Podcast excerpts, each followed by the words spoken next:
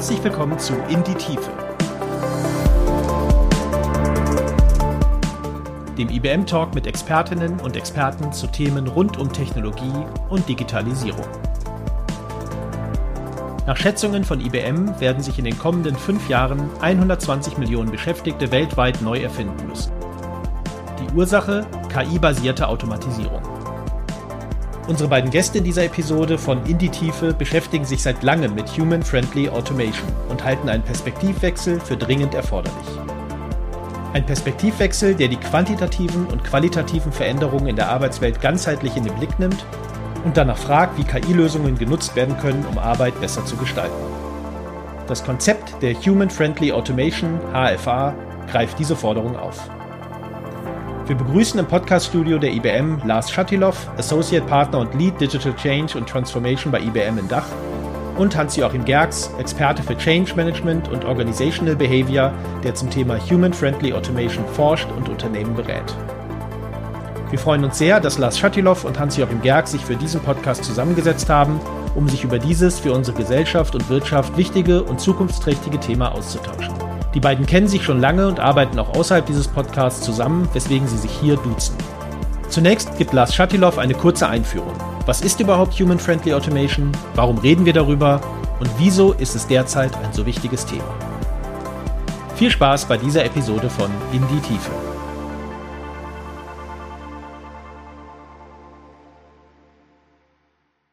Ja, Human Friendly Automation ist ein Thema, wo viele auch sagen, äh, es ist eigentlich ein ganz neues Thema, wo man sich erstmal her herantastet, weil Automatisierung und diese technologische Dimension eigentlich die Debatten dominiert hat in den letzten Jahren. Und man hat es einfach als ein Technikthema betrachtet. Man hat es eben gesehen, äh, künstliche Intelligenz, auch so eine Bewunderung des technischen Fortschritts, der damit sicherlich einhergeht und was alles damit möglich ist. Und wir selber so als Endnutzer, Endkunden sind natürlich auch froh, wenn irgendwelche Formulare schon ausgefüllt sind und ich zehnmal äh, nicht meinen mein Namen nochmal eingeben muss. Also das sind ja solche kleinen Errungenschaften oder auch die, die Texterkennung, die wir so in unseren Handys haben, was dann schon die Sätze vervollständigt, auch lernt im Hintergrund, was ich eingebe. Das sind alles schöne Entwicklungen oder auch beim, bei, in einem Service Center anrufe und ich wurde schon mal eigentlich erkannt und äh, werde schon an den richtigen Ansprechpartner weitergeleitet, geroutet. Ähm, das sind alles, das man würde sagen, das Frontend was wir so als Kunden sehen und auch mögen. Aber im Hintergrund hat das natürlich erhebliche Auswirkungen auf die Mitarbeiter, die bisher auch nicht im Vordergrund so stehen, sondern vor allem die Performance. Performance, also was können wir damit als Unternehmen, ja, das ist ja auch im Sinne des Unternehmens, äh, an, an Einsparungspotenzialen, Optimierungspotenzialen erzielen, aber natürlich auch die Kunden Experience, sagt man, die, das Kundenerlebnis verbessern. Das sind so die beiden Haupttreiber, die im Vordergrund stehen. Aber eigentlich die Frage nach dem Menschen, also was fällt denn eigentlich weg? Und ähm, was macht er denn dann? Die Frage wird zwar angesprochen und es wird gesagt, ja, alle können sich künftig höherwertigeren Tätigkeiten widmen, die einfachen Routinetätigkeiten macht die Maschine. Hurra! Aber wer erzeugt oder wer ist eigentlich für dieses Hurra verantwortlich? Und da sind wir mal selber so ein bisschen auf die Suche gegangen bei Projekten intern oder auch in Gesprächen äh, mit den Experten aus dem Bereich intelligente Automatisierung, die dann immer gesagt haben, nein, also für das Thema Befähigung und die Suche nach Zukunftspositionen auch außerhalb der IT, nein, also das haben wir noch nicht erlebt. Und dann dachte ich, Moment mal, das kann doch nicht sein. Wenn man überlegt, dass die, das Potenzial dieser Automatisierung, wir erleben, wir sehen nach den Zahlen des World Economic Forums bis 2025, dass 85 Millionen Jobs durch Automatisierung wegfallen sollen. Wir sehen Investitionsvolumina berechnet bis 2024 von 158 Milliarden Dollar in intelligente Automatisierung weltweit. Dann wird es einen Impact haben, den man vielleicht jetzt noch gar nicht so, so spürt oder so, so, es kommt so schleichend, ja, da würde ich auch gerne an den Experten hier im, im, im Call, äh, an den Hanjo übergeben, wie, wie er das Thema so wahrnimmt. Es ist irgendwie schleichend, aber es ist ein Thema, was wir aufgreifen sollten und irgendwie sagt einem auch das Bauchgefühl, mach das. Ja, ich, ich kann da mal ergänzen, äh, Lars. Ich glaube, die Zahlen sprechen für sich. Und äh, es gibt zwar noch die bisschen eine offene Situation, wie wohin wird sich, also wie viele neue hochqualifizierte Jobs werden äh, äh, quasi neu dazukommen. Ja, also es wird aber sicherlich, da, da ist man einfach, äh, sind die Studien sehr eindeutig, es werden Jobs wegfallen. Ne? Die Frage ist, ähm, wie gesagt, wie viel Hochqualifizierte werden dazukommen? Da gibt es ja ist noch ein bisschen unterschiedliche Aussagen. Aber trotz alledem, wenn man die Studien anguckt, das finde ich auch noch sehr wichtig, äh, was denken die Menschen, die Betroffenen darüber? Und da äh, sollte uns echt zu denken geben, dass äh, eine neuere Studie des DGB sagt, Menschen haben Angst, die Beschäftigten haben Angst vor dieser KI. Das heißt, äh, sie haben äh, Angst, dass sie betroffen sind von dieser KI und zwar in negativer Weise, äh, dass sie eben äh, keine Entlastung für Routineaufgaben haben oder wenn dann halt ganz entlastet werden, nämlich äh, den Job verlieren. Und ich glaube, das ist ein ganz, könnte ein großer Bremsklotz bei der Einführung von KI sein, dass die Menschen einfach Bedenken haben, was kommt da auf mich zu bezogen auf meinen wirklich Job Security, aber auch was kommt technologisch auf mich zu mit dieser großen Veränderung. Das verunsichert ja immer Menschen. Menschen sind an Stabilität orientiert, das uns die Psychologen sagen. Also da sehe ich ein ganz, ganz großes Defizit. Wir müssen uns damit auseinandersetzen, ähm, mit dem, wie die Betroffenen über KI denken, äh, weil es einfach ihnen überzustülpen halte ich für sehr, sehr ähm, gefährlich. Und ich glaube auch ergänzend, äh, warum es noch nicht so wirklich präsent ist bei vielen, liegt daran, dass wir aktuell in der Phase sind, wo äh, die Organisationen und Unternehmen erstmal die Informationsarchitektur bauen müssen, um diese Potenziale zu heben. Also das heißt, die Datensilos aufbrechen.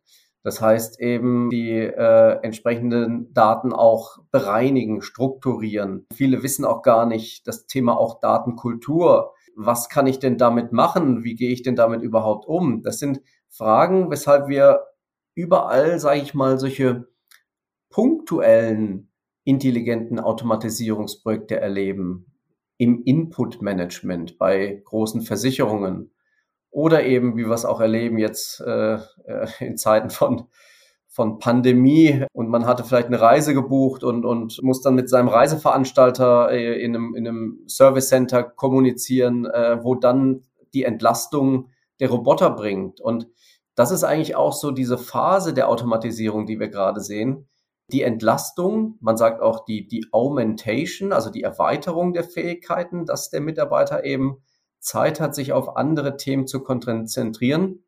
Aber die Narration, also diese, die Story ist, ist derzeit eben, dass es um eine Erweiterung, um eine Entlastung geht, aber sie ist nicht so, dass es um dieses disruptivere Element geht. Moment mal, da verliert ja jemand äh, seinen Job. Wir wollen auch gar nicht so weit gehen eigentlich in der Diskussion, äh, sondern erstmal auch, da verliert jemand vielleicht auch einfach einen Arbeitsschritt, den er gerne mochte. Das, das ist zum Beispiel auch etwas, wo, wo dann, äh, wenn man, um sozusagen klein anzufangen, jemand etwas gerne gemacht hat in seiner Arbeit, der hat vielleicht die einfachen Anfragen gemocht. Die übernimmt jetzt aber der Roboter. Und die komplexen bleiben eben beim, beim, beim menschlichen Agenten liegen. Das heißt, er hat eigentlich nur noch den ganzen Tag, um plump zu sagen, mit dem Mist zu tun.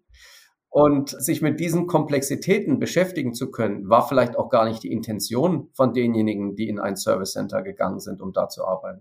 Vielleicht noch eine Zahl dazu. Ähm, ganz konkret, das war eine Untersuchung ähm, des, äh, der Gewerkschaft Verdi, also das Innovationsbarometer 2019, die kam zu dem Ergebnis, dass zwei Drittel der befragten Betriebs- und Personalräte davon ausgehen, dass die Einführung von KI negative Auswirkungen auf die Arbeitsplätze haben. Jetzt sind das Personal, natürlich, die gucken natürlich besonders kritisch drauf, Personal, äh, Betriebs- und Personalräte, aber sie sind natürlich jetzt auch bei der Einführung von KI nicht ganz unbedeutend. Ne? Und äh, rund die Hälfte ist der Meinung, dass mit KI eine Einschränkung von Handlungsentscheidungsspielräumen der Beschäftigten sowie Zunahme von Arbeitsbelastung einhergeht. Und auch eine Studie von VDI und BM, äh, des Bundeswirtschaftsministerium äh, sieht große Vorbehalte der Beschäftigten und eine mangelnde Akzeptanz von KI in den Unternehmen als wesentliches Hemmnis. Also wir steuern da auf eine Wand zu. Ja, wir führen, wollen eine Technologie einführen und da ist große Skepsis in den Betrieben. Und äh, dieser Widerstand, das kennen wir aus der Change-Forschung sehr gut, der wird vieles brechen. Ne? Also der wird äh, sicherlich auch dazu führen, dass zu Verzögerungen, ähm, aber auch zu Nichtakzeptanz und zu Widerstand gegenüber der Technologie kommen wird. Ja, und das Ziel ist ja jetzt von dem Human-Friendly Automation-Ansatz auch nicht zu sagen, wir stoppen die Automatisierung. Also das ist ja nicht, äh, das ist ja nicht der Gedanke, dass man sagt, wir wollen jetzt den Prozess bremsen, wir wollen ihn stoppen, wir wollen verhindern, dass, äh, dass eben äh, es auch zu Veränderungen in den, in den Jobs und Tätigkeiten kommt. Das, das wird so kommen. Das war schon in den Automatisierungswellen, ja, wenn man so will, Industrie 1, 2, äh, 3 zu 4-0, das sind eigentlich alles auch Automatisierungsprozesse, die da äh, stattgefunden haben. Nur ich glaube auch, Hanjo, das ist so, weshalb ich mich auch freue, dass du da mitmachst und eben auch diese Erfahrung aus der Automobilbranche mitbringst. Wir sollen ja, wir müssen doch nicht die Fehler von damals nochmal machen. Also wenn man sich Detroit anguckt, ja, die diesen Schritt versäumt haben, im Grunde genommen von 2-0 auf 3-0 in der Industrie zu springen, in dieser, in dieser Entwicklungsstufe. Und auf einmal eben die gesamte Gesellschaft von über zwei Millionen auf rund, was waren es, sechs, 700.000 Einwohner dezimiert wurde, mit unglaublichen sozialen Unruhen, Spannungen. Ein, ein Decline auf, auf, auf dieser Stadt, der jetzt erst so langsam wieder auch einen Aufwind erlebt. Aber das sind ja Szenarien, ähm, wir müssen ja nicht nochmal in diese, in diese äh, Entwicklungen treten, wenn wir jetzt schon eigentlich sehen, was, was so durch Automatisierung passieren kann. Und, und das ist eigentlich auch mein persönlicher Vorwurf, wie fahrlässig damit umgegangen wird aktuell. Mhm. Und äh, vielleicht der Rückblick in die, in die Vergangenheit. Ich würde noch einen Schritt weitergehen. Also es gibt eine sehr, sehr in der Arbeits- und Technikforschung sehr, sehr berühmte Studie vom äh, Emery und Trist vom Tavistock-Institut und die, die, sogenannte Coal Mine Study. Und äh, da war es folgendermaßen, die, die, wurden neue Technologien in der, im Abbau von Kohle, äh, neu, also neue Technologien erprobt. Ja, und dann hat man bemerkt, die haben nicht den äh, erwünschten Erfolg äh, gebracht. Und Emery und Trist haben das dann untersucht und haben bemerkt, genau, es war nicht nur die Technik, war nicht das Problem, sondern auch der Umgang der Menschen damit, die Organisation und haben dann das soziotechnische System entwickelt damals und daran sollten wir anknüpfen. Also es ist kein richtig neuer Gedanke, wir kennen es schon, aber wir fallen immer in alte Muster zurück. Das soziotechnische System, ich skizziere jetzt kurz, das heißt, es geht um die Technik, ganz klar, die muss dabei sein. Es muss aber auch die Organisation betrachtet werden. Und last but not least der Mensch. Und das ist eine ganzheitliche Betrachtungsweise, wo Sie sagen, wir müssen diese Situation ganzheitlich betrachten. Sie haben dann Aktionsforschung damals betrieben und haben eben diese Technologie durch äh, Organisationsentwicklung begleitet, die Einführung dieser Technologien. Und plötzlich hat sie den Rationalisierungseffekt gezeitigt. Also das heißt, die Menschen beteiligen an der Einführung dieser Technologien kann äußerst hilfreich sein bei der, beim, beim, bei der tatsächlichen Realisierung von den, von den äh, Produktivitätsgewinnen. Und ich finde, wir sollten an dieser Tradition anknüpfen. Und das ist ja das Human Friendly, also der Mensch auch noch mit dabei, ne, als gleichwertiger Faktor. Und äh, wir müssen sicherlich gucken, dass, äh, was die damals entwickelt haben, muss man weiterentwickeln. Wir haben Ideen dazu, diese äh, Human-Friendly Automation Matrix, das ein Stück weit zu differenzieren, diese Sichtweise, aber die Grundidee, Mensch, Organisation und äh, Technik zu verbinden, in einer in einem ganzheitlichen System zu betrachten, das halte ich für absolut notwendig.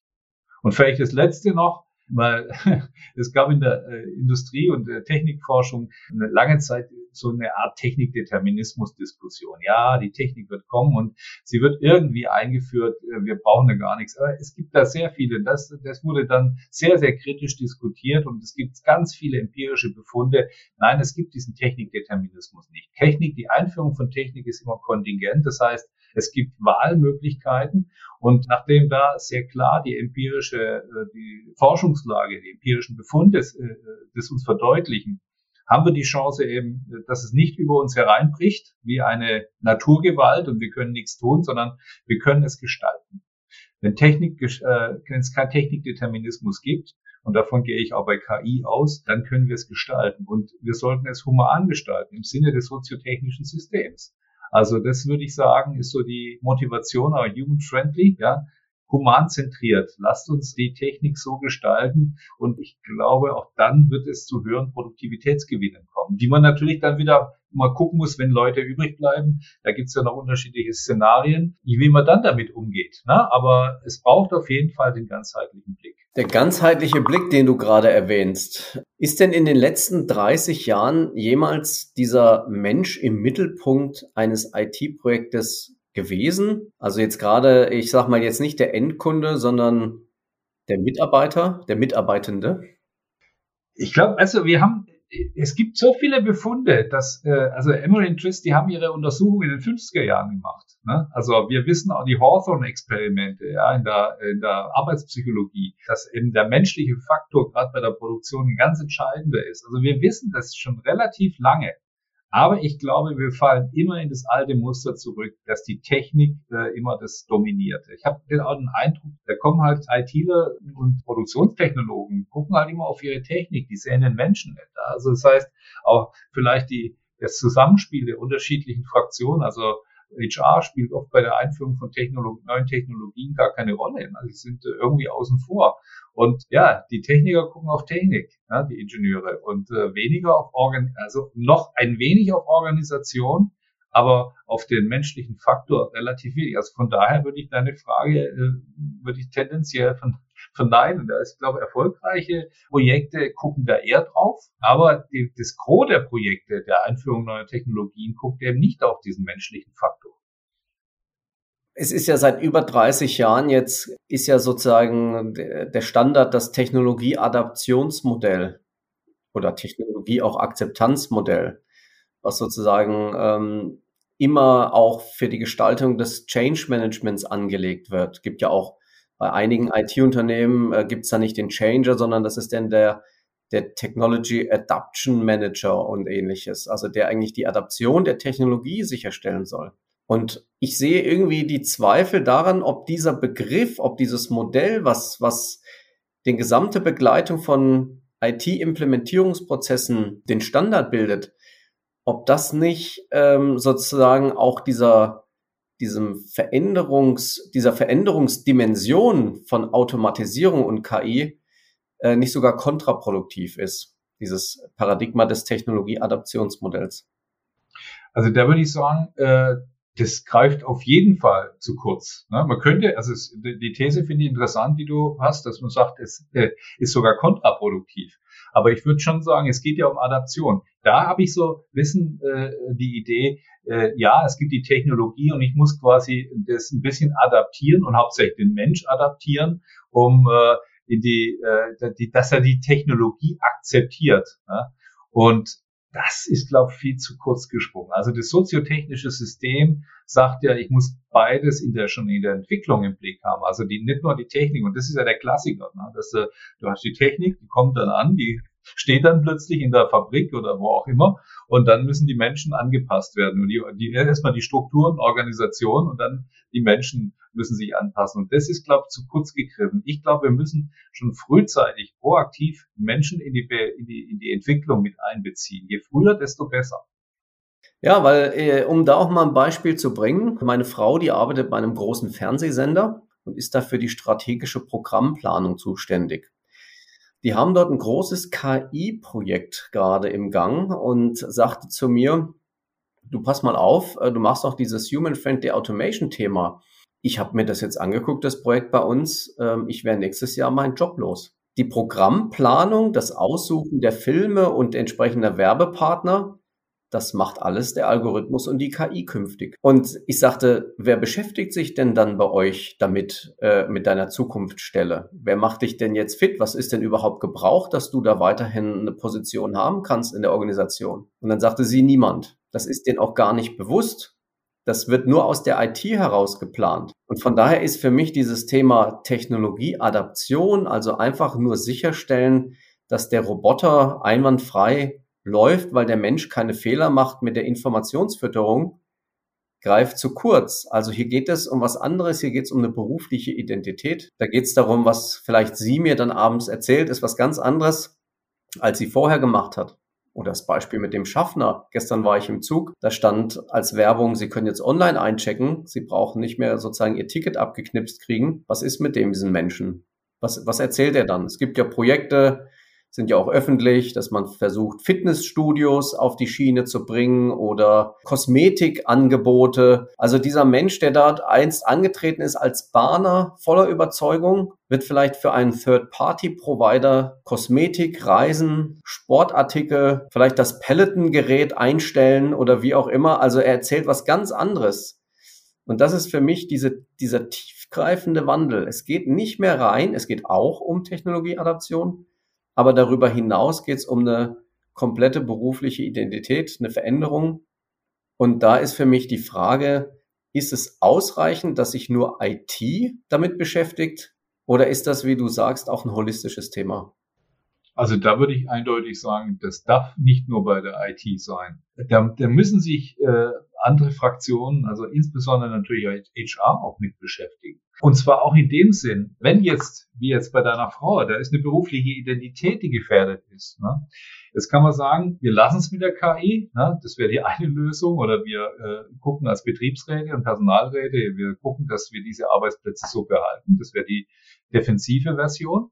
Die proaktive Version wäre zu sagen, okay, das bringt uns was, aber wir müssen den Menschen dann eine Alternative anbieten. Und eine berufliche Neupositionierung, das ist halt nicht, dass ich jetzt mal ein neues Softwareprogramm lerne. Ne? Das ist ja vielleicht auch der Vergangenheit ein bisschen so gewählt. Man muss halt ein neues Softwareprogramm lernen, sondern da geht es ja um Identität. Und da brauche ich natürlich längere Zeit um die Beschäftigten dann weiterzuentwickeln. Und äh, wenn ich das natürlich dann erst mache, wenn plötzlich die äh, IT da steht und ich merke, oh, ich habe ein paar Leute übrig, ja, dann äh, ist zu spät. Da ist eigentlich das Kind schon in den Boden gefallen. Also was wir da tatsächlich auch in dem Zusammenhang erleben, ist so eine, eine, eine große Wette. Also diejenigen, die oft betroffen sind bei Projekten, das sind dann so Experten, das sind erfahrene Manager, die, die eben sagen, ich, ich weiß genau, ich bin gar nicht davon betroffen, weil ich bin ein Experte, ja, das, ich bin nicht dieser repetitive Job.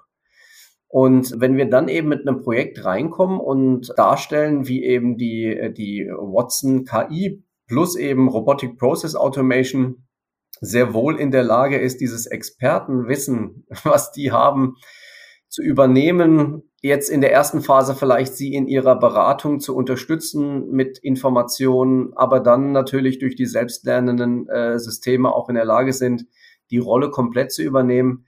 Erst dann, wenn es da ist in der Einführung und die ersten, sage ich mal, Leuchtturmprojekte funktionieren, dann ist, wie du das sagst, die große Überraschung da.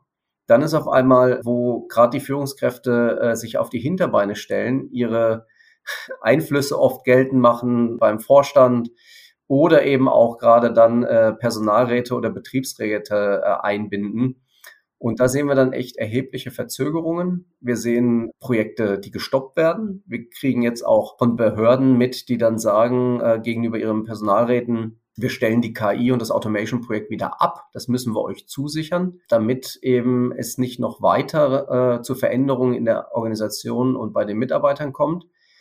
Aber all diese Skalierungshemmnisse, ja, und das sind ja eigentlich Hemmnisse, dass diese Technologie und diese Vorteile davon skaliert werden können.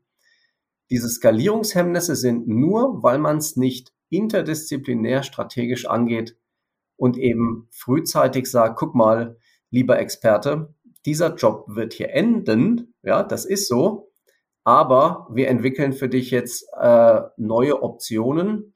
Wir sagen dir, wo deine Expertise vielleicht auf einem anderen Feld gebraucht wird und wie du dann auf diese neue Position kommst. Und diese, diese drei, vier Fragen, die jetzt da waren, die stellt sich leider aktuell so gut wie niemand. Und äh, ich würde sagen, wir können unser äh, sehr ausgeprägtes Mitbestimmungssystem oder die Mitbestimmungskultur in Deutschland eigentlich zum Positiven wenden. Ne? Also die Betriebsräte können, wenn sie, wenn, wenn es so, wenn es keine positive Entwicklung, keinen positiven Zukunftsbild für die Beschäftigten, dann werden die Bremser. Ne? Und da gibt es durchaus dann äh, im Betriebsverfassungsgesetze viele Möglichkeiten, äh, die Bremse ziemlich hart anzuziehen und solche Projekte zu äh, stoppen. Aber wir haben jetzt zugleich eine sozialpartnerschaftliche Mitbestimmungskultur in Deutschland. Ich möchte noch darauf hinweisen, sehr wenig Streiktage im Vergleich äh, zu anderen Gewerkschaften in Europa, aber auch der ganzen Welt, die wir nutzen können. Weil wenn wir, wenn wir Betriebsräte, wenn wir frühzeitig dran denken, was passiert mit den Beschäftigten, wenn wir Personalwesen und auch die Betriebsräte frühzeitig in diese Projekte einbinden und äh, Beschäftigten, die quasi einen Job oder eine berufliche Identität verlieren, eine neue äh, Möglichkeit eröffnen, ne? eine, eine positive Situation entwickeln, dann würde ich sagen, können Betriebsräte sehr hilfreich sein bei der Umsetzung. Es gibt äh, übrigens sehr interessante Beispiele, ist weniger auf KI bezogen, aber äh, nehmen wir nur die Telekom und die T-Systems, ne, die sehr, sehr viel in der Transformation vom Staatsunternehmen zu einem modernen IT-Unternehmen und beziehungsweise eigentlich, eigentlich ein Unternehmen in der Telekommunikation mit hoher Dynamik geworden ist, vom Staatskonzern, vom Monopolisten. Ne, und die mussten sehr viel umbauen und äh, die T-Systems hat äh, sehr, sehr interessante Qualifizierungstarifverträge geschlossen, wo eben die Beschäftigten in diesem Transformationsprozess und die Qualifizierung äh, bewusst und vorausschauend angegangen wurde. Und äh, das sind für mich Beispiele, die können wir übertragen auf das ähm, Human-Friendly Automation-Konzept, dass wir sagen, ja, wir nehmen die Betriebsräte mit, die spielen, sind ein wichtiger Akteur, und äh, äh, wir gucken eben, die gucken auf Qualifizierung, auf Beschäftigung. Ja, und das ist ja eigentlich äh, kein äh, schlechter Punkt. Das ist im soziotechnischen System, gucken die halt auf den Menschen ganz stark. Ja? Und die Techniker und Ingenieure gucken auf die Technik, ein bisschen auf die Organisation. Die dürfen wir auch nicht vergessen. Es sind vor allem tatsächlich die Sozialpartner, das erleben wir auch, die das Thema strategisch angehen. Das ist ja schon eigentlich eigenartig, dass sich, ich meine, wenn ich die Mitarbeiter Minuten, Stunden, Tage, vielleicht sogar ganz von ihrer Tätigkeit, äh, die sie bisher machen und den Arbeitsschritten ent, entlaste und sie machen dann etwas anderes oder sollen etwas anderes machen. Da muss es doch von mir aus als Unternehmer das, die Expertise oder die Aufgabe sein, sie mit ihren Stärken auf eine Position zu setzen, die dann auch dem Unternehmen Wert stiftet. Weil das ist ja auch gerade jetzt, wenn wir es sehen im agilen Arbeiten, wenn da einer nicht die richtige Fähigkeit im Team hat, dann, dann äh, leidet die gesamte äh, ja, Geschwindigkeit zur Produktentwicklung. Es kommen minderwertige Produkte auf den Markt. Und genauso kann ich natürlich jetzt sagen, ähm, ich setze jemanden halt einfach von Abteilung 1, 2 in Abteilung 1, 3 rüber. Ja, ob der das kann oder will, ist mir eigentlich egal. Aber was dann an Produktivitätseinbußen vielleicht auch entstehen, das ist, das, das wird mehr oder weniger billigend in Kauf genommen. Also ist das so eine, wo, woher kommt das? Ich glaube, das hängt damit zusammen, dass wirklich ganz viele dieser Techniker, die an den neuen Technologien arbeiten, die denken, die haben alles noch, noch ein bisschen so ein mechanistisches Weltbild. Ne? Also die Mechanik wird's, also es wird irgendwie, irgendwie wird die Organisation diese Mechanik so nutzen, wie wir sie gedacht haben. Ja? Und da merken wir halt, es passiert nicht so. Ne? Und dieses mechanistische Weltbild, da spielt ja eigentlich ein Mensch keine Rolle. Ne? Also ich habe äh, neulich mal mit einem IT äh, äh, ja, Experten darüber gesprochen, der sagt, manchmal stören die Menschen. Ne? Und da waren es, manchmal stören die Menschen als Kunden, ja, weil sie ganz anders ticken, als äh, wir das in der IT gewohnt sind, sagt er, aber sie stören natürlich auch intern. Ne? Und äh, eigentlich er, würde er gerne eigentlich mit Maschinen zu tun haben. Ja? Er selber ist auch ein Mensch und wird wahrscheinlich auch andere stören. Das habe ich ihm dann zurückgespiegelt, dann kam er ein bisschen ins Überlegen. Ja? Aber ich glaube, das ist dieses maschinelle Weltbild. Und ich sehe übrigens eine Gefahr. Viele denken ja mit KI, äh, das wird quasi, also bisschen so in Richtung Elon Musk, wir werden auch die Psyche irgendwie steuern. Ne? Ich glaube, der Mensch ist so komplex. Ne? Äh, der wird immer irgendwie stören und wir durchschauen ihn nicht. Also der Peter Fischer hat einen Lehrstuhl für Wirtschafts- und Sozialpsychologie in Regensburg, der sagt mir immer aus der Gehirnforschung und die haben dort an dem Institut sehr viele Hirnforscher. 95 äh, Prozent des Gehirns sind noch unerforscht. Wir wissen fünf Prozent. Wir wissen relativ wenig. Ja. Und von daher glaube ich, der Mensch und die, äh, die Komplexität auch des Gehirns ja, wird immer irgendwie ein bisschen widerständig sein und passt, passt in, in das richtige das maschinelle Weltbild rein. Aber vielleicht, ich weiß nicht, ob es die richtige Antwort ist, keine Ahnung. Ich spekuliere hier ein Stück weit natürlich auch. Ist ja auch ein Thema, ähm, wo wir selber auch gesagt haben, das Interesse besteht vor allem erstmal in der Profitabilität, in der Effektivität. Sicherlich für viele, da gibt es ja auch eine Studie von der Nationalbank von Pennsylvania, die auch äh, gesagt hat jetzt oder aufgezeigt hat in einer aktuellen Studie, dass die Jobs, äh, die äh, in der Pandemie ja äh, besonders betroffen sind, auch die Jobs sind, äh, die besonders gut automatisierbar sind. Und äh, es wird äh, zu sehen sein, inwiefern jetzt nach der Pandemie viele bereits automatisierte Tätigkeiten dann auch wieder auf den Menschen umgestellt werden.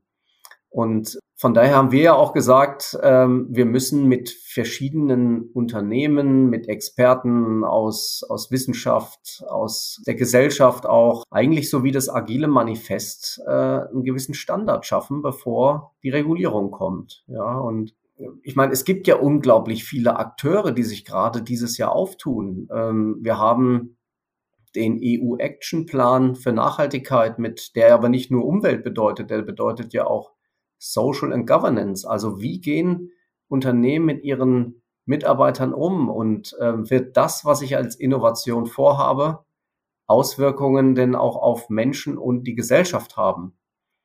Und da ist natürlich KI-basierte Automatisierung und wenn ein Projekt angefragt wird mit dem Ziel, 300 FTEs zu reduzieren, dann unterliegt das sicherlich diesen Nachhaltigkeitskriterien. Das ist, das ist eins bis hin eben zu NGOs, die sich damit beschäftigen, bis hin zu Politikern ähm, im Bundesarbeitsministerium, wo damit gerechnet werden kann, dass es zur Regulierung kommt. Aber ist es vielleicht nicht ausreichend, tatsächlich auf solche, ja, ich meine, niemand reguliert auch Agilität, ja. Ist es vielleicht wichtig, dass man diese Wertecharta zum Standard macht? Ich glaube, bei der Agilität ist ein bisschen anders, weil die hat jetzt nicht dieses äh, Rationalisierungspotenzial wie die KI. Ne?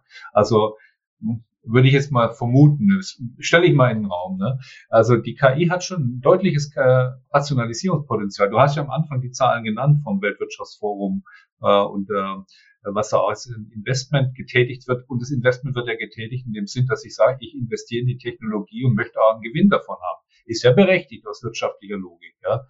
Und äh, ich glaube, von daher ist es gerade sehr wichtig, dass wir uns damit äh, beschäftigen. Übrigens auch in dem Sinn, und da komme ich wieder aufs soziotechnische System zurück, die sagen, Effizienz oder äh, Produktivitätsgewinne und eine menschengerechte Gestaltung von Arbeit schließen sich nicht grundsätzlich aus. Ja, wir können versuchen, nach Möglichkeit eine Win-Win-Situation, es wird nicht immer eine Win-Win-Situation sein, aber dass man zumindest das auslotet, dass beides, dass beide gewinnen. Und äh, Emery Twist konnten das sehr gut nachweisen ja, und in der Folge eine ganze Reihe von weiteren Studien. Also von daher würde ich sagen, steckt da viel Potenzial drin. Aber wir müssen es tun, weil wenn in der Tat, wenn es nur technologisch betrieben ist, dann würde ich sagen, na klar, dann wird die Regulierung zuschlagen. Ja, würde sagen, okay, jetzt äh, wie wird, wie, äh, geht es ja auch um gesellschaftspolitische Fragestellungen. Ja? Also dein Szenario von Detroit, ne?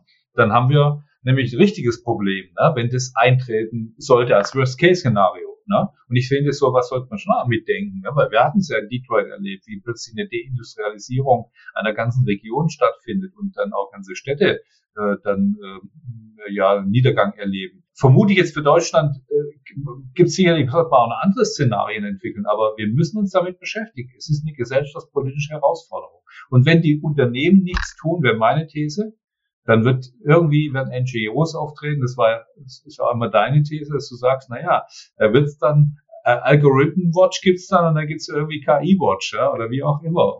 Oder der äh, Gesetzgeber tritt halt auf den Plan in Form eines EU-Rahmenbedingungen setzenden äh, Gesetzgebers und dann natürlich die nationale Gesetzgebung. Also ich finde, ähm, und äh, das ist ja, es wäre schön, wenn man frühzeitig dran liegt. Und diese Gesetzgebung kann auch nicht das Detail regeln. Ja, ich glaube, ähm, es wird schon notwendig sein. Und zwar, da würde ich ja sagen, im Sinne des Unternehmens. Ja? Also der Unternehmer hat da selbst ein Interesse. Und wie gesagt, ich komme wieder zurück auf die Forschung. Ich kann das ganze Potenzial einer neuen Technologie nur heben. Und ich bin mir fest, felsenfest überzeugt, es wird für KI genauso zutreffen, wenn ich die drei Faktoren Mensch, Technologie und Organisation betrachte. Und dann natürlich auch das, das kulturelle Umfeld. Aber dazu sind wir ja dran, dieser Human-Friendly Automation Matrix äh, zu entwickeln, um das ein bisschen umfassender zu fahren. Also ich glaube, es geht nur auch, also auch Unternehmer müssen Interesse haben, langfristig gesehen. Mhm. Ich glaube auch, es werden, wir haben es ja jetzt schon, wir sehen es ja jetzt schon eigentlich auch bei der klassischen manuellen Produktion, die Lieferketten-Nachhaltigkeit, wie wird eigentlich produziert in Bangladesch und, und, und ähnliches genau diese Frage wird auch kommen bei dem Thema intelligente Automatisierung. Also wenn ich einen Service-Chatbot irgendwie habe, äh, wird gefragt werden, was habt ihr da für Veränderungen in eurem Service Center in Ägypten oder in Krakau oder ähnliches. Also diese Fragen werden gar nicht unbedingt nur von den, den Kunden kommen, sondern die werden, also beziehungsweise diese werden auch von, von den Kunden kommen, aber die werden eben auch und das sehen wir jetzt schon auch medial gestellt. Es hat sich übrigens auch sehr geändert. Wir haben ja im, äh, im Watson Center in München die Client Experience Tour, also eine Kundentour, die man sich äh, buchen kann, um sich mit KI und Automatisierung zu beschäftigen.